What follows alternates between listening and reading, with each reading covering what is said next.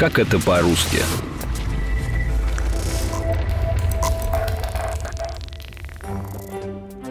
Unus pro omnibus, omnes pro uno.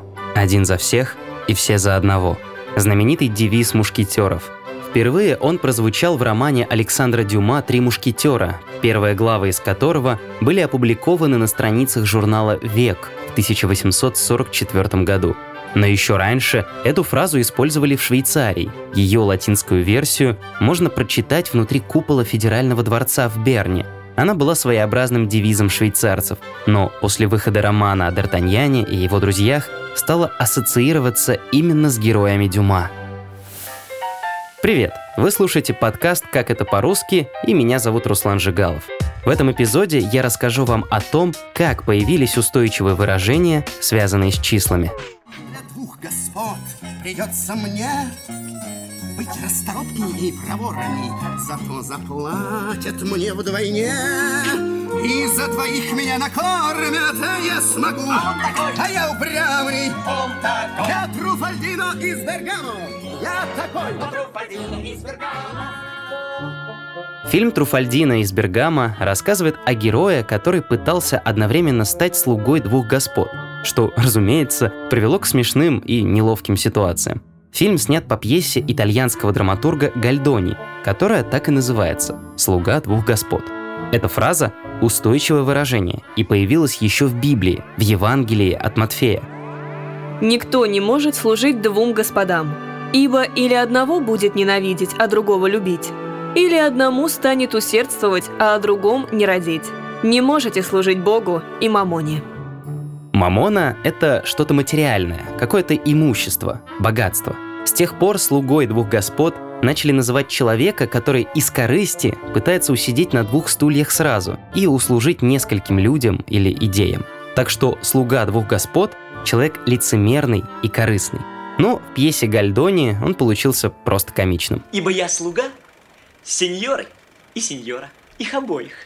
Ах ты, мошенник! Что за негодяй? Так значит, ты служил у нас обоих? Служил, не стану спорить, это ясно. Но, кажется, исправно делал все. Зато усердие сколько, трудолюбие. Когда кто-то обманывает других так же, как, например, обманывал господ Труфальдина, про него обычно говорят «врет с три короба». Но при чем здесь короба? По одной из версий, выражение произошло от пословицы «Приехала баба из города, принесла вестей с три короба», то есть рассказала столько новостей и сплетен, что наверняка где-то приукрасила или даже приврала.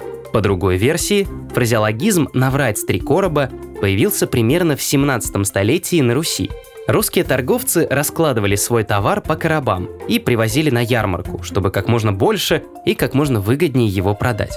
Для этого купцы всячески расхваливали свой товар, зачастую приукрашивая его свойства.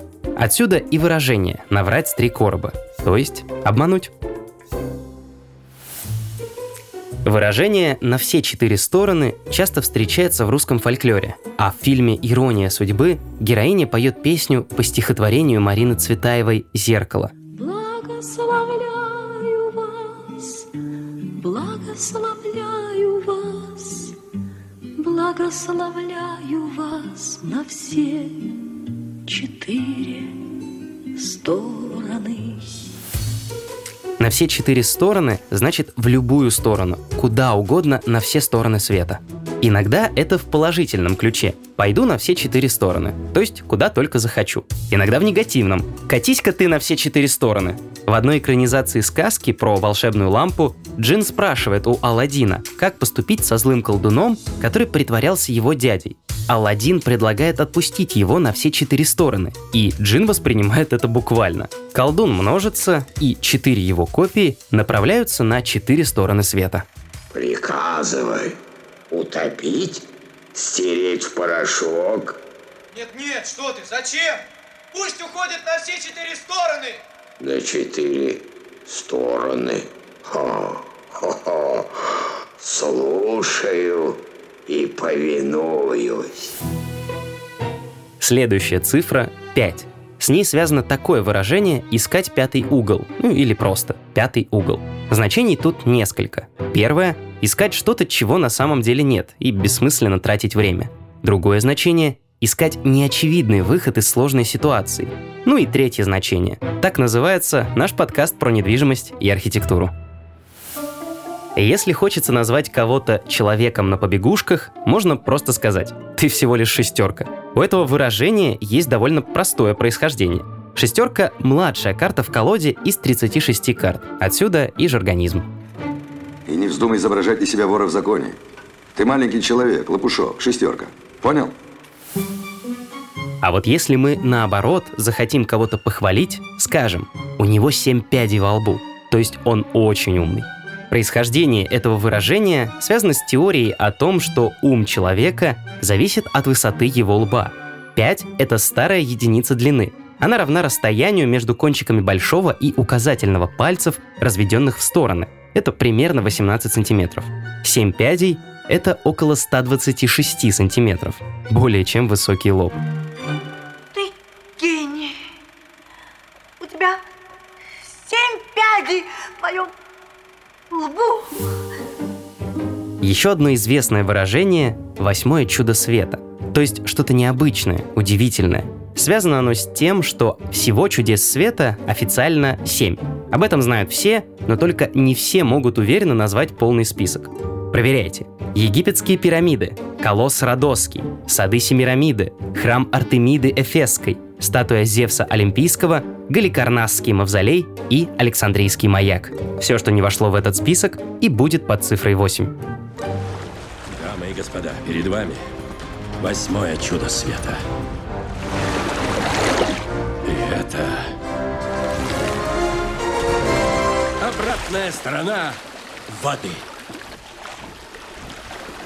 С виду, как и передняя. Она совершенно другая. Это восьмое чудо света, говорю вам. Доставайте камеру, не упустите момент. Скорее, щелкайте. Снимайте, снимайте. Если бы мы были героями сказки и захотели дать понять, что отправляемся очень далеко, то сказали бы «за 3-9 земель». Слово «тридевять» появилось еще тогда, когда на Руси существовала девятиричная система исчисления, где тридевять означало 27. Но в русских сказках это выражение просто означало, как и сейчас, где-то очень далеко. И очень часто повторялось. За тридевять земель, в тридевятом царстве, в тридевятом государстве, либо вместе с тридесятым, как у Пушкина. Негде в тридевятом царстве, в тридесятом государстве Жил-был славный царь Дадон. Еще одно выражение родом из Древней Руси – это характеристика неробкого десятка. Так говорят про смелых людей.